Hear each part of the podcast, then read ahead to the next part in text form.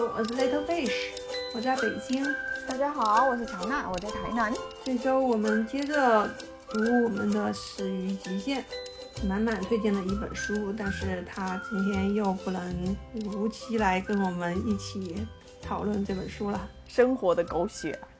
中年女性生活的一地鸡毛。我们接下来可能读这这本书接下来的几章。能力、工作、独立和团结。我觉得能力这一章吧，之前还是跟他的之前的性工作有关系吧。但是我觉得在后面他提到，东京大学的女生倾向于隐瞒自己就读的学校，比起努力学习考进了心仪的学府，隐瞒学校名后获得可爱又没威胁的评价更能够拔高自己。在相亲派对上说，如果我老实交代自己是。律师、律律所合伙人就没有人愿意跟我约会了，但只要改口说自己是空姐，就立刻有人约了。因为他后面其实也提到，就是关于爱的迫降啊，他就说男主角会全力的支持那个女主角的事业，因为女主角她其实是很有权势也很有事业的嘛。他说一点，这个男主角全力的支持她的事业，一点也不眼红。这么完美的男人只存在于幻想之中。他就说，现在迪士尼从公主路线改走女英雄路线，也许也是出于类似的原因，就是时代会有一些变化吧。因为他在这一章的开头，他就挑出来的那句话，就是说，为了得到怜爱与尊敬，AV 女演员和高学历的头衔我都需要。就是可能一部分人他。想要去寻求男性的认可的时候，他可能就会把他的一些，比如说高学历这一种隐藏起来。但是有一部分女性，如果她是想要，就是好像看似就是想要做做独立女性的这一种精英女性的这一群人，她就是需要把她的高学历啊，或者是那种自我的那种女英雄路线的这样子的一个一个一个状态吧。展现出来，就是就现在相亲市场上说的男性可以向下兼容吗？铃木的这封信里面，其实我还有一个觉得比较有趣的地方，就是他其实在里面描述了，就是女性到底是如何互相歧视的。做外卖茶的看不起泡泡浴的女郎，泡泡浴的女郎呢，然后看不起被包养的姑娘。被然后在夜总会陪酒的女郎呢，则看不起提供性服务的风俗女郎；从事性产业的女性当中呢，就是对家庭主妇的鄙视，就是非常的根深蒂固。这个描述就让我觉得，我们现在都倡倡导说，就是女性应该要团结起来嘛，就是女性主义其实一直都在讲这个，就是你不能去把女性。不同身份之间的女性完全割裂开来看，而是应该把女性作为一个整体，作为一个社会上的整体去看待。但是看到铃木这封信里面的时候，我就发现说，其实女性为什么一直以来好像都没有办法真正的团结起来，对自己的社会地位做到比较根本性的改变的时候，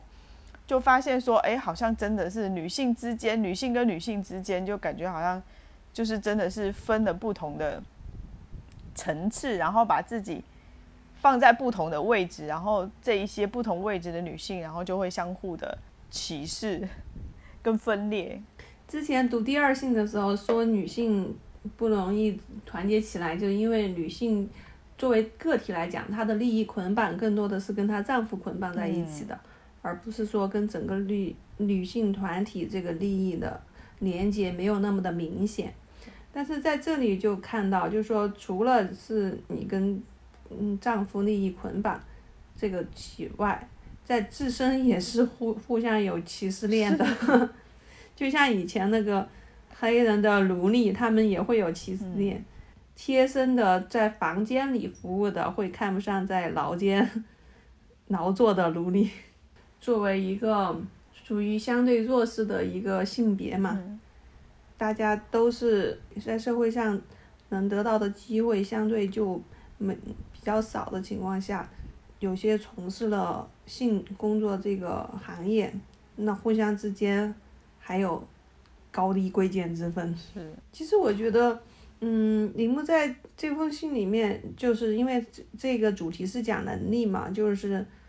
嗯、他有讲到认可的、认可的获得的问题。这里说到，他说我自己也很疑惑，为什么一直以来我都无法宣称我根本不需要男人的认可呢？我家书房里有各种各样的书，在拍拍完 AV 去夜总会上班的第二天，我便能在条件优越的大学与大学院做研究。为什么在这种情况下，我还是无法舍弃可以贱卖性的自己，能用性换来金钱的自己呢？我明明很清楚，给性开出的价码远无法满足自我需求。难道女性直到今天还无法靠自己的力量获得认同吗？我明明处于非常易于获得认可的环境，却久久没能离开男人以最简单的方式给予的认可的地方。其实我觉得这块儿就一直解答了他为什么一直，即使他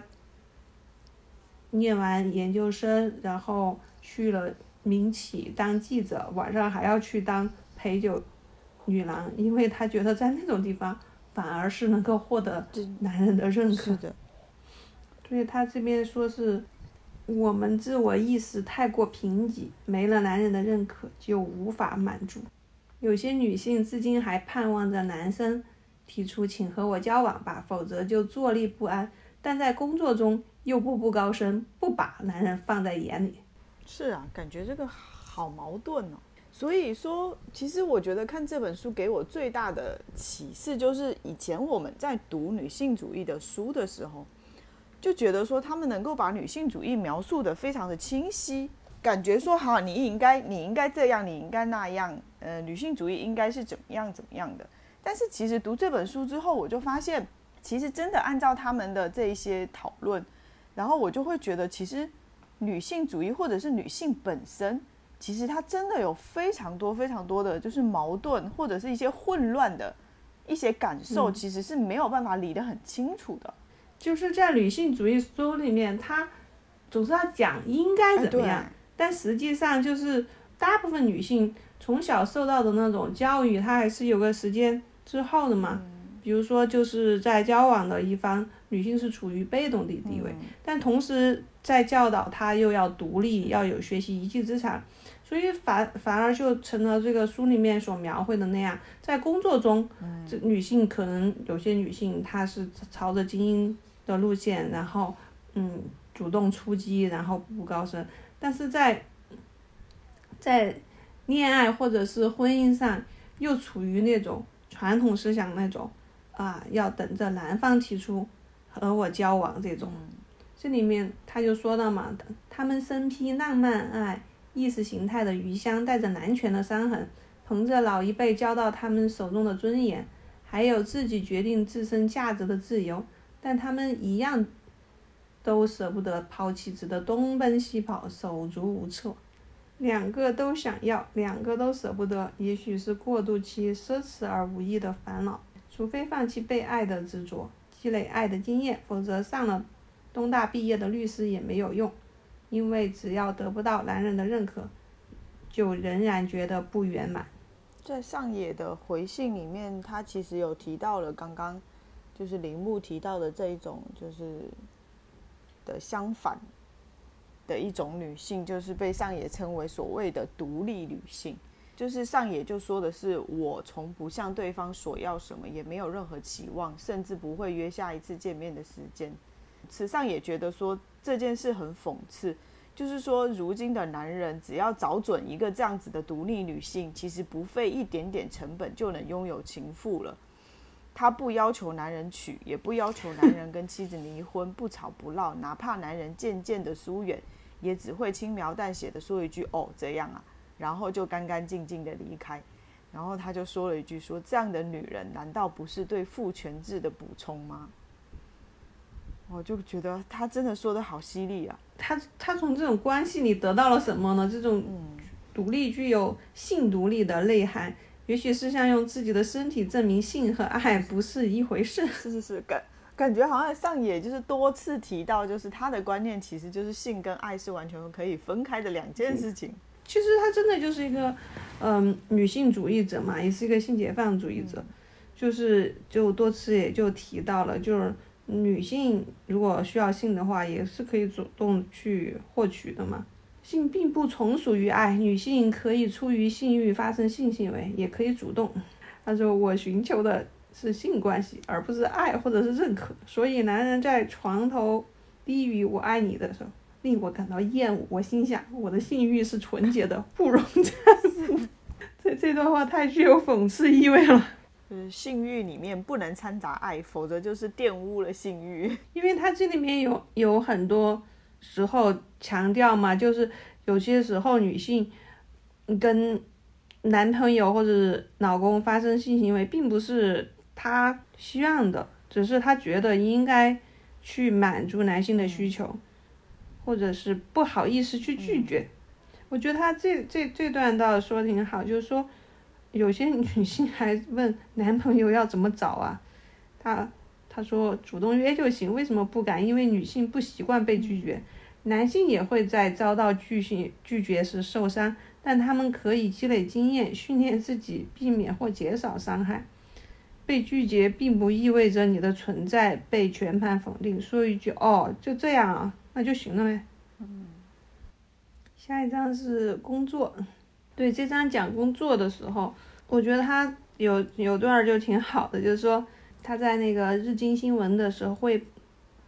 把不少新招的女员工分配到东京总部，但大多数职员在二十多岁的时候要被派驻外地，所以在校友活动中时常听见求职学生烦恼，想试试看。却又觉得干了这行好像就没有希望结婚了，就是跟我们念书的时候也是，就是女生读到博士好像就 结结婚的希望很渺茫。在旧价值观语音缭绕的状态下，哪怕是在最先进的学府深造过，也可能对自己的选择感到焦虑。在这章的话，因为虽然是主题是工作，但也还是比较关心铃木未来的走向的，因为其实。李木，不管是硕士论文也好，他之前受到关注也好，都是他因为 AV 女演员的这个身份和他独特的视角，然后提供的一些资源。但是这个身份不能一直持久下去，那接下来他要怎么走？他要从事什么样的工作？就他后来，其实，在后面几章他有说到，就是因为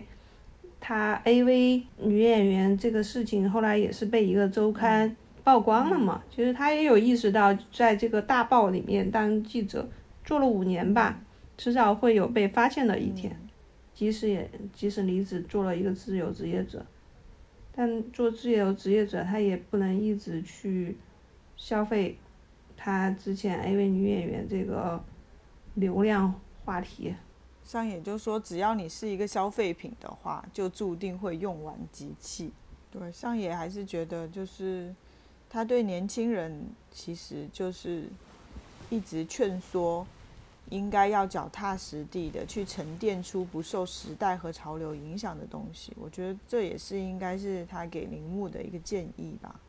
对啊，就像现在那些。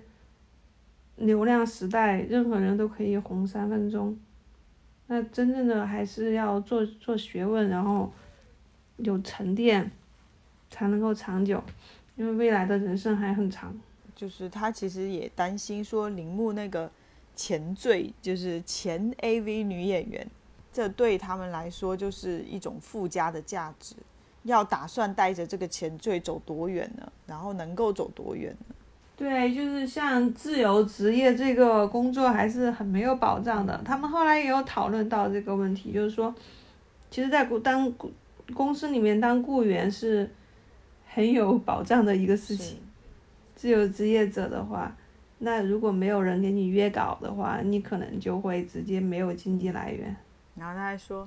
想一鼓作气的从女孩变成大妈，跳过女人的阶段。那时的我就是如此的厌恶自己是女人这件事。在三十岁将至的时候，我第一次接触到了女性学，只觉得茅塞顿开。哦，原来我还可以研究自己啊！然后就一下子进入了女性主义的研究之中。上野本身是大学老师嘛，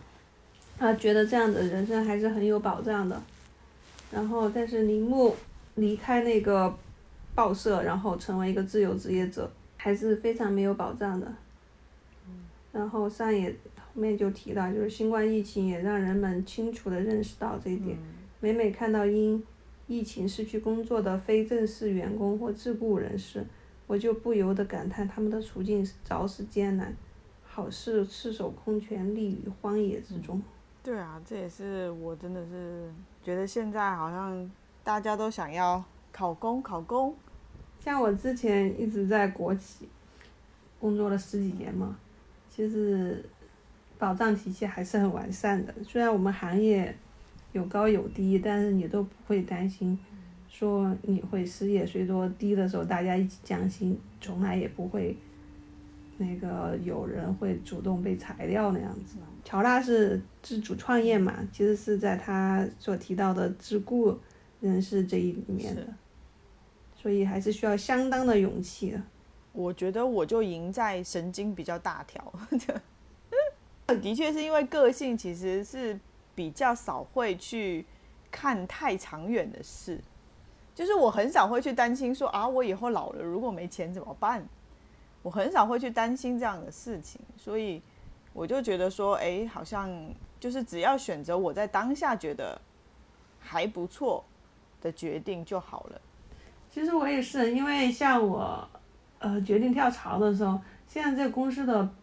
那个平均失灵就一年半嘛，十八个月。前领导也问我，他说如果是这样子的话，那你一年半之后怎么办？其实想想就是，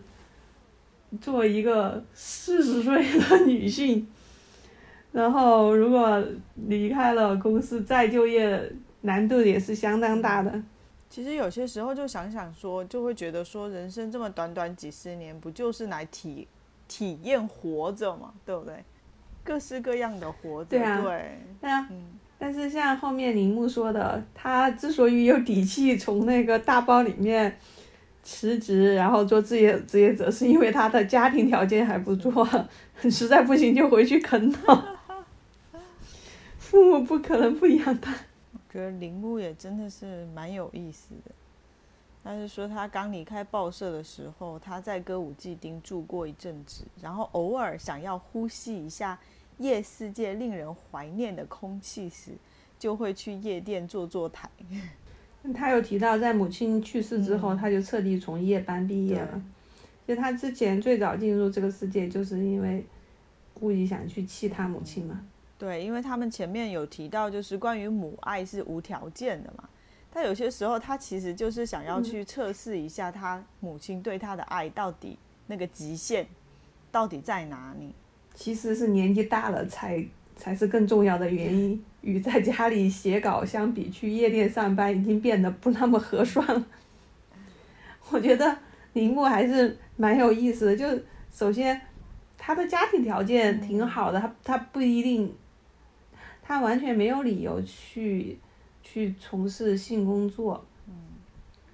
但是他又又会正儿八经的把这个 A V 和去夜店上班当成一种劳动经济，不避讳，跟他和他另外一份工作相比较，是的，很有意思的一个事情就是，夜店上班的时候，年轻的时候是最值钱的，嗯。但是年轻的时候，因为没有知识和工作技能，在职业其他职业市场上是收入很低的，所以这两个工作是一个反向互补的一个存在。所以他一直说他想两手都抓，不完全沉浸在白天或者黑夜，但在两边都有立足之地。无论置身于白天的世界还是夜晚的世界，我都能告诉自己，我的世界不止。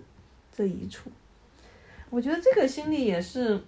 很正常的。嗯，我们当社畜上班也好，有时候你就会上的恶心的时候，就会想，这不是我的全部世界。之前换工作之前，不是还在写那个公众号嘛，还接过广告，然后那个时候就觉得啊，我要搞点副业，就是我工作的。不爽的时候，会讲，哎，我是有副业的人。我觉得其实他自己，我感觉哈，我觉得从他的这一封信里面，其实感觉到他自己对他自己的将来，其实还是有一些焦虑的。他其实也有提到说，他其实他自己也不知道他有没有其他的附加价值，可以超越他那个所谓的前 AV 女演员这样子的一个前缀带给他的这个价值。女性哦，如果不当公司雇员，不靠父母或者是婚姻兜底的前提下，然后要实现独立的工作是比较不现实的。就是其实也是她自己的一些焦虑吧。然后她就说，除了婚姻，我们这一代的女性好像仍然是缺乏保障的。男性其实也一样啊，如果男性不当雇员。当然，男性一般也不会说靠靠吃软软饭嘛，对是吗？嗯，只是女女性还有一个婚姻可以选嘛，这也是为什么在日本的社会里面，就是包含性工作者，其实对家庭主妇都有一些鄙视的这种情况吧，就是觉得你好像就是你从那个战场上逃跑，当了逃兵，你知道吗？就是去依附在了一个。庇护所里面，然后放弃了自我。可能这种文化不一样嘛，因为在在在中国，你即使结了婚也得出来工作，所以不存在说结了婚是的，你就是放从战场上逃离的。我们的社会还是真的是很不一样的，就一直以来就是一直都倡导女性就是一定要顶半边天。而且，尤其是在我们这一代，这又是独生子女的情况下，女生是完全是按男性在养的。她完全用男性的标准，就是一样的标准嘛，就是你一定要独立啊，你一定要努力啊，你一定要成为你自己啊，在社会上有立足之地啊，这样子的观念去把我们这一代的女性养大的。对啊，所以就养成了我们盒子两手都要抓呀，既要工作又要生娃。对，这后面上也有把。天职、职业和工作做了一个定义，我觉得这个定义也还蛮有意思的。他说，无论能不能赚到钱，都会做的是天职，利用专长谋生的差事是职业，而工作是奉人之命的有偿劳动，无关好恶。爱好，爱好是指自掏腰包也要做的事，真的很蛮精准的呢。所以接下来你应该要去寻找的是，无论能不能赚到钱，都会做的事。我觉得，如果是一开始有那个条件，那可能你就会去去做一些，嗯，你不是为钱而工作的事情。我觉得像我们吧，我觉得如果足够幸运的话，再过个几年，我希望能够去做一些，不管能不能赚到钱，都想都想要去做的事情。但目前还是处于很难说是处于职业还是处于工作。其实我觉得在上野的这个回复这封信的回复里面，其实我觉得上野对于这一章的主题独立的，就是他的看法，其实就是还是要在生活中去品尝到所谓的成就感，就是不管说你的职业或者是还是工作，都得要有一个成就感在。对啊，这是一个比较理想的状态，就是一种自我激励状态嘛。那说遭遇瓶颈与难题的时候，即便有最亲近的人在身边，能够突破难关的人也只有你自己。其实这也是独立的一个意涵吧，就是这种突破真的是完全就是只能靠自己。上野在这儿说的嘛，他说铃木说，除了婚姻，我们这一代女性好像仍然缺乏保障。这一段看着他不禁唉声叹气。我觉得在这儿，其实上野还是觉得，嗯，像像铃木这样子，已经算是新时代的女性，比较具有独立精神了之后，还是觉得需要保障，而且觉得婚婚姻是一种保障。我觉得他是单独的，是把婚姻看成是一种经济上的支持，就是作为一个兜底的选项，因为。嗯，铃木他妈妈也在他要成为自由职业的时候，给也给他建议，让他去找一个雇员结婚，这样子他的生活是比较有保障的。实际上，我觉得在上野来看来，你所有的婚姻也好，雇员也好，其实都不能给你保障。唯一只有是你自己的能力的增长，你能够独立于于这个市场上，你才是真正的保障。对你的需求，工作对你的需求来讲，遇到瓶颈怎么样？如果遇到了瓶颈，你自己不去突破，这时候即使你结了婚也好，即使你是一个公司的雇员也好，他都不能够真正的帮助你往下走下去。走下去的只有你自己。哎呀，我觉得我现在工作真的是，一天到晚都在遇到这种事情。你就是在不断的真的是一直当中。被逼到极限后，经历只有靠自己的力量才能体会。人会在这个过程中品尝到成就，建立自信。接下来就到团结了，主要是讲女性友谊的嘛，都我觉得他讲的就是我们现在现状嘛，就在你三十多岁这个年龄，你的女性朋友基本上都属于结婚生子，孩子还小，所以说这。这是真的是你们约都约不出来，最终孩子会有自己的世界，女性又会恢复了单身。而且我觉得现在还好的是，因为有互联网了，你看我们还可以这样子的见面啊、聊天啊，或者是探讨一些事情。你说在以前的年代里面的女性，好就是更惨了，对吧？嗯，当然啊，他这边所探讨的就是说是单身女性，单身女性，然后嗯，朋友圈里的女性。一个个因为结婚而离开嘛，然后也不好再约了。那我记得我刚工作的时候，确实也是周末的时候还会跟大学的同学啊一起聚一下。那时候满满还在北京呢，然后我周末还去找满满。现在真的是周末就是各种带娃。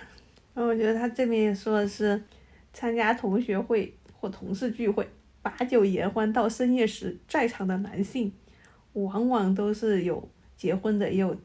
单身的，分布的还算平均。但留下的女性却清一色的都是单身。哦，这个真的很现实啊！有那么多已婚男士，大晚上的仍然在外面闲逛，也从侧面说明他们的女性伴侣正在家里照顾孩子。说的太对了。